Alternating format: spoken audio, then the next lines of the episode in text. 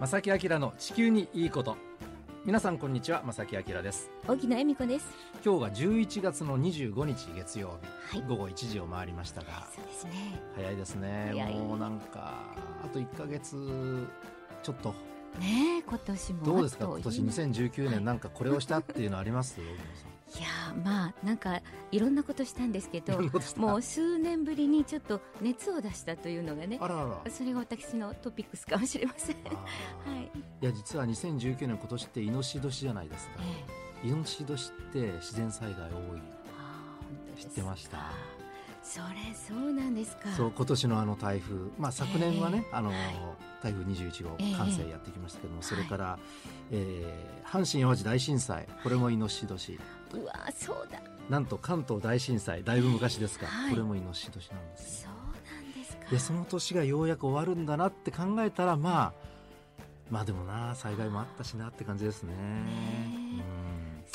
さあまあこれから先どのようなね、えーはい。気候になっていくのか、はいえー気になるところですが今日もですねこの正木明の地球にいいこと素敵なゲスト今日はお二方、そうです。可愛いゲストをお招きしています、はい、若い声をね、えー聞きたいと思います。今日もお付き合いください、この番組は公益財団法人兵庫環境創造協会と近畿地区のイオンリテール株式会社そしてパタゴニアの提供でお送りします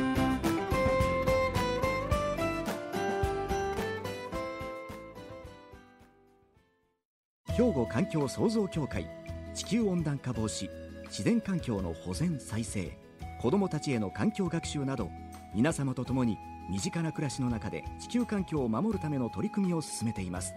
人と自然が共に生きる21世紀の豊かな環境づくりを兵庫環境創造協会。えーということでまず今日のねゲストお二方、えーご紹介したいと思います。よろしくお願いします。はい。え今日はですねまああのいつかこの声を聞いたことがあるという方もいらっしゃるかもしれませんけど今日2回目になりますね、はい。フライデーズ・フォー・フューチャーというね皆さんもあなんか聞いたことあるというかもしれませんけれどもそのフライデーズ・フォー・フューチャー神戸の企画をされています。え神戸大学の今井絵里菜さん。そして同じ大学の高橋智恵さんをお招きしています。こんにちは。こんにちは。こんにちは。よろしくお願いしよろしますくお願いします。えー皆さんフライデーズ・フォー・フューチャーご存知でしょうか？このねなんかこう聞いたことあるっていう人もいるかもしれないですけどまだまだ知らない人もいるかもしれませんよね。そうですね、ええ。実はその今の気候変動、はい。ねえー大問題になっていますが、ええ。ーそれに対して何とか行動を起こそうといい方向に向かおう向かわせようという、まあ、ある意味若者たちの取り組みえうん。の、まあ、総称というかねハッシュタグをつけてガーッと広がった言葉になります。それの神戸代表まとめ役の方、うん。今井さんお越しいただいてます。それから今日は、えー高橋千恵さんということで今日あのこのお二方ねお越しいただいてるっていうことは当然何をしに来られたかっていうのは目的がちゃんとあって、ねえ。リスナーの皆さんにもこれを聞いていただきたいということでお呼びしていますが、はい。またあるんですよね今井さん。はい、うん。まあ今日最後まで聞いていただきたいんですけれども、うん。11月29日の金曜日に、まあ、若者を主導とした大きな行動グローバル気候マーチを開催する、まあ、それの告知を含めてやってまいりました。来ました。そうです。そう、ね。前回は9月の20日にありました。うん。で僕もちょっとだけ顔を出してねどんな様子なのかなってこう恥ずかしながら見てきたんですけども、ねええ。えー11月の29日、えーまたやるということでで高橋さんはその今回今今井さんとお知り合いになられて、はいえーっていうかそのイベントに参加すること自体やっぱり意識を持ってらっしゃるんですねもともと。そうですね。なんかきっかけみたいなのあるんですか？はい、あの大学の3回の時に留学を経験しましてブルガリアという東欧の小さい国に行ったんですけれども、うんあの留学生のヨーロッパから来た人たちっていうのは結構環境意識が高いんですね。うん。で親友もビーガンってビーガンっていう言葉は皆さんあご存知でわしょうかかる方ね。わかるかな、最近ねちょっと流行りの言葉にもなってますけど、日本語では完全菜食主義っていうふうに言われるんですけれども、うん。まあ、食べ物だったり、まあ、衣食住にわたって動物製品を使わないうん。でおこうっていうのが、まあ、基本的なビーガンの定義になる食べんですけれども。物だけではなくてそうですね。製品も使わないようにしよそううですね。あの食べ物だけの人もいれば、うん。服だったり医療品だったり化粧品にも気を使う人もいますね。それで食生活からまず環境問題にあの気持ちがえ向いたんですけれども、うん。あの留学中にパレスチナという国にまた行ったんですね。でそちらが路上にすごくゴミをポイ捨てする人が多くてうん。でここれはいけないからゴミ問題でプレゼンテーションを作ろうと思って、そちらで、えー、と調べたんですけど、うん。日本の現状を調べたら日本もそんなに人のことを言えない状況だということに気づいたんですね。うん。でリサイクル大国って言われてますけれどもすごくゴミの量も多いしであのマイクロプラスチックって今皆さんよく聞く言葉をそこで私は初めて知りまして、うん。身近な歯磨き粉とか洗顔料にプラスチックが入ってるなんて考えたこともなかったんですね。でそこから暮らし全般着るものとか自分が使うものがどこから来て何で使われているのかに興味が湧くようになりまして、はい。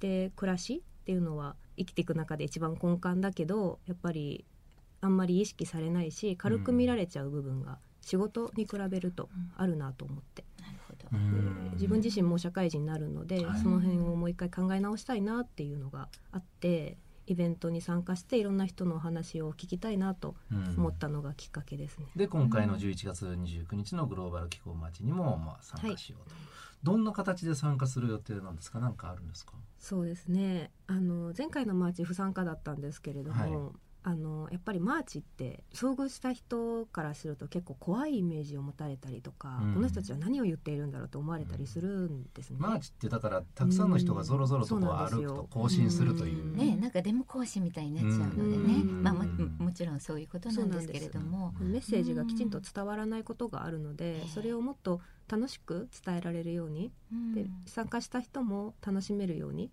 そういう面白いマーチにできたらなっていうふうに今井さんと喋っています。そうかじゃあそういう要素を今回は取り入れるこれがだから9月20日の前回との大きな違いだとそうなり思うんですがますね。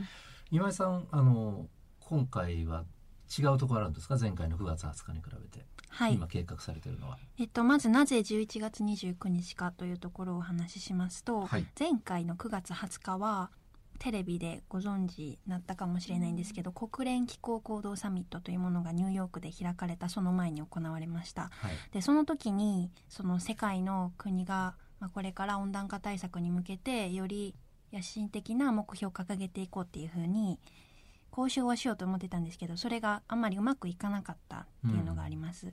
で今度12月にスペインで開かれる COP25 これに向けて改めて若者で団結をしてマーチをストライキを行おうっていうのが今回の趣旨ですね。うん。また11月29日は世界的にブラックフライデーという、うん。えー、とバーゲンセールが行われる日なんですけど、まあ、私たち、まあ、その大量消費大量生産社会に対して問題提起をしていこうっていうところも今回含めてますね。なるほど。なるほどね。そう思いがね伝わってきましたけれども、うん。はい神戸の場合は場所がちょっと変わるんだそうですね。そうですね、うん。えっと前回はフラワーロードをメインで歩いていたんですけどはい。今回はメリケンパーク、まあ、神戸のシンボルマークのはいります。超有名。全国的に有名な場所うんそうですね。あちらに集まって最終的にセンター街ショッピングの、はい、はいはい。アーケードの下を通って最後東遊園地で解散という形になります。これから先の活動方向というのかな計画というかなんか新たなものはあるんですか？はい、えっとやっぱり私たちの活動は、まあ、フライデーズ・フォー・フューチャーはマーチをただただ開くだけではなくて、実際にまあ市民の人にそういった行動を通じて、まあ、気候変動が危機的な状況にあることを知ってもらうことと同時に政府や自治体に対してもっと具体的で中身のある気候変動対策を取ってもらうように私たちがプッシュすることが必要だと思っています。うんで今全国で、えっと、そのように自治体に対して、えっと、気候非常事態宣言という、まあ、キャンペーンがあるんですけど、はい。うんまあ、それを求めている地域も増えてきていて、まあ、神戸では今回のマーチが終わってから、えー神戸市や兵庫県に対して、まあ、それを求めていけたらいいなということで準備をしております。うん。これを広めていこうという行動を進めていくと。うん。ねえ。頑張ってほしいですね。っていうか頑張りたいですね一緒に。ね、うん。はい。うん。であの、はい。ラジオをお聞きの皆さん、うん。若者たちはねこういう思いを持っていろいろ実際に行動を始めて行政にもアプローチしようという動きがあります。とい。うこと？であの、今井さんこの活動何年ぐらいになるのかな？ええー、とこの「フライデーズ・フォー・フューチャー」がはい。世界的に始まったのが2018年昨年の夏なんで、まあ、この活動に参加したのはそんなに長くはないんですけど、うん。これまでさまざまな方法で環境問題に対して、うん。まあ、ボランティア活動であるとかそういった活動をしてきたっていうのはあります。うん。なんか周りは変わってきました？どうですか？なかなか難しいですか？えー大きく変わってきていると思います。まずそういった若い人が行動しているっていうようなことをニュースで見聞きする機会が増えてきたので、うん。まあ、またその台風の被害も大きくなってきていますしそれをあの科学的に、うん。まあ、地球温暖化っていう事象とちゃんと結びつけて、まあ、報道はまだ多くはないですけど、うん。考える人も増えてきたんじゃないかなと思います。なるほど。実感はあるっていうことですうね。ん。あの高橋さんの周りのお友達またご家族うん。はどうなんですか？環境意識。環境意識ですか、えあの正直あんまり高い方ではないですね。じゃあその高橋さんがちょっとそういう話題うん。をちょっと皆さんに提供しても 反応いまいち、そうですね、ん。ちょっと難しいので始められるところからうん、あの例えば一緒にビーガンのカフェに連れて行ってみたりとか。でそれで美味しいとかうん。可愛いとか写真映えするとか、うん。そういうところから入ってもらうとすごくスムーズにうん。知ってもらえるきっかけになるなと思います。なるほどね。考えたら工夫がいりますね。やっぱりこういう考えを広めようっていうのはねはい。僕たち大人たちも頑張らなきゃいけないですね。そうですね。もう後半もしっかりとまたね、ははいい、詳しく聞きたいと思います。が、そうですね、はい、ここで一曲お届けしましょう。曲はザブームで島唄です。えー今日はですね「フライデーズ・フォー・フューチャー神戸、えーのおままとめ役をされています、今井絵里菜さんと、えーお友達この、えー高橋智恵さん高橋さんも参加されると、おいうお二方にゲストをお招きしてるんですが、はい。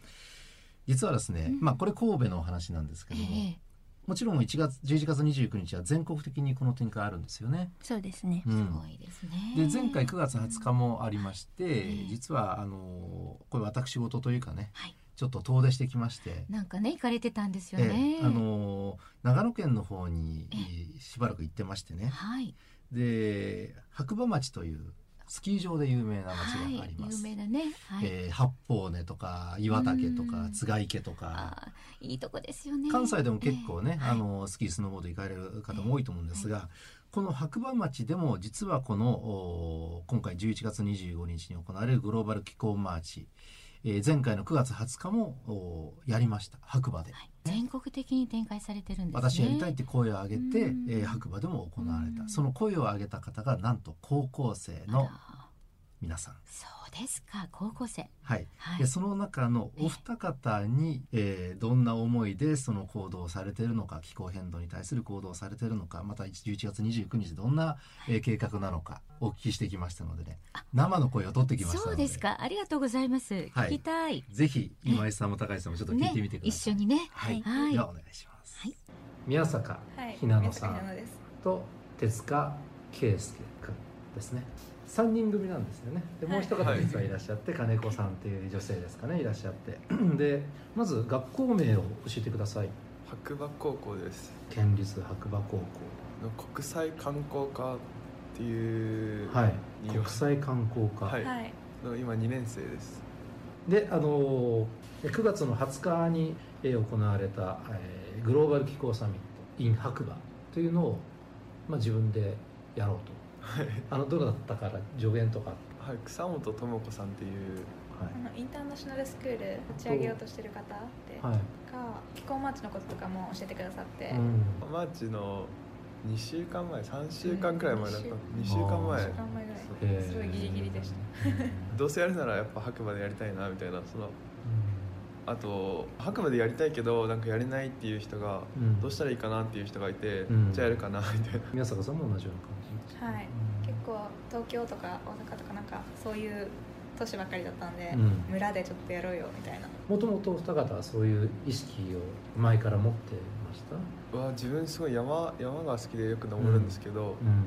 変なところに変な草がいっぱい生えてたりはい ハイマツっていうちっちゃい松があるんですけど、はいはい。が全然なくなっちゃってたりなんかハイマツってその年に雪が降ったところにしか生えてこないらしいんですよ、うんでもないってことはそのそこの場所は雪がなかったんだなみたいななんかすごい悲しくなってだうん。ったりっていうことが何回かありましでそういうことを経験してこれは何とかしなきゃいけないと。たはい、とかはい。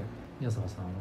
私はなんかそんなに気候変動とかあんまりよく分かんなかったんですけど、夏休みに草本さんがやってるあのサマースクールに参加して、SDGs の授業とかも受けて、なんかサンゴの映画映画を見たんですよそうですそうです、うん。発火してる映画を見て、でもなんかその白馬ってすごいフットワークが軽い大人の方たちがめちゃめちゃたくさんいるんですよ。はい。だからその、えーでもいいことです。よはい、東京とかその都会でじゃあやろうっていうよりは、ん。その白馬っていう場所はすごい行動を起こしやすい場所だと思います。じゃあ声を上げたらみんなが「おーやろうやろう」って言ってくれる。はい、言ってくれる。えーいいですね。最後になんかあの関西の皆さんに言いたいことはい、11月29日はあの白馬の A コープハピアに10時から18時までフリーマーケットやってるんで、うん。遊びに来てください。宮坂さんは？とにかくアクションを起こしましょう。寒いから風邪ひかないように白馬ね、はい。さあ皆さんいかがでしたでしょうか？高校生頑張ってますねあのね、めっちゃくちゃいい子たちだったんですよ。本当に。みんないい子って本当そんなそれ素直にみんな仲良くね。今井さん高橋さんどうですか？高校生たちのこのお話を聞いてみて、うん、熱いですね。なんかすごい高校生の頃からこういう問題にここまで深く関わっうん。て自分たちで主体的に動くっていうのはもうもう尊敬ですね、うん。今井さんどうでしたか？彼らのお話そうですね、えっと、高校生が立ち上がるっていうところは他の地域でもあるんですけど、うん。やっぱりうん。その、まあ、大学生は比較的時間はあると思うんですけど、うん。高校生ってなると受験であるとかクラブ活動とかええ。うんそういうもので明け暮れていて、うん。でしかも結構校則とかもあるじゃないですか、あるよね。なので、うん。その中で他の人とは違った行動を一歩踏み出すっていうのはすごく勇気のいることだと思うんですけど、うん。やっぱり今世界とつながってるっていう一つのこのうん「Fridays for Future」っていう共通言語があるからなんかそれで他の人たちに勇気づけられながら行動ができるのかなっていうのが、うん。はい私は思いました。素晴らしい。いやもうまさにねその共鳴がいいですね、白馬町の高校生えーたちのねお話をね、えー聞きました。さてあのーちょっと話を戻りましてね、えー11月29日グローバル気候マーチまた行われますが、はい。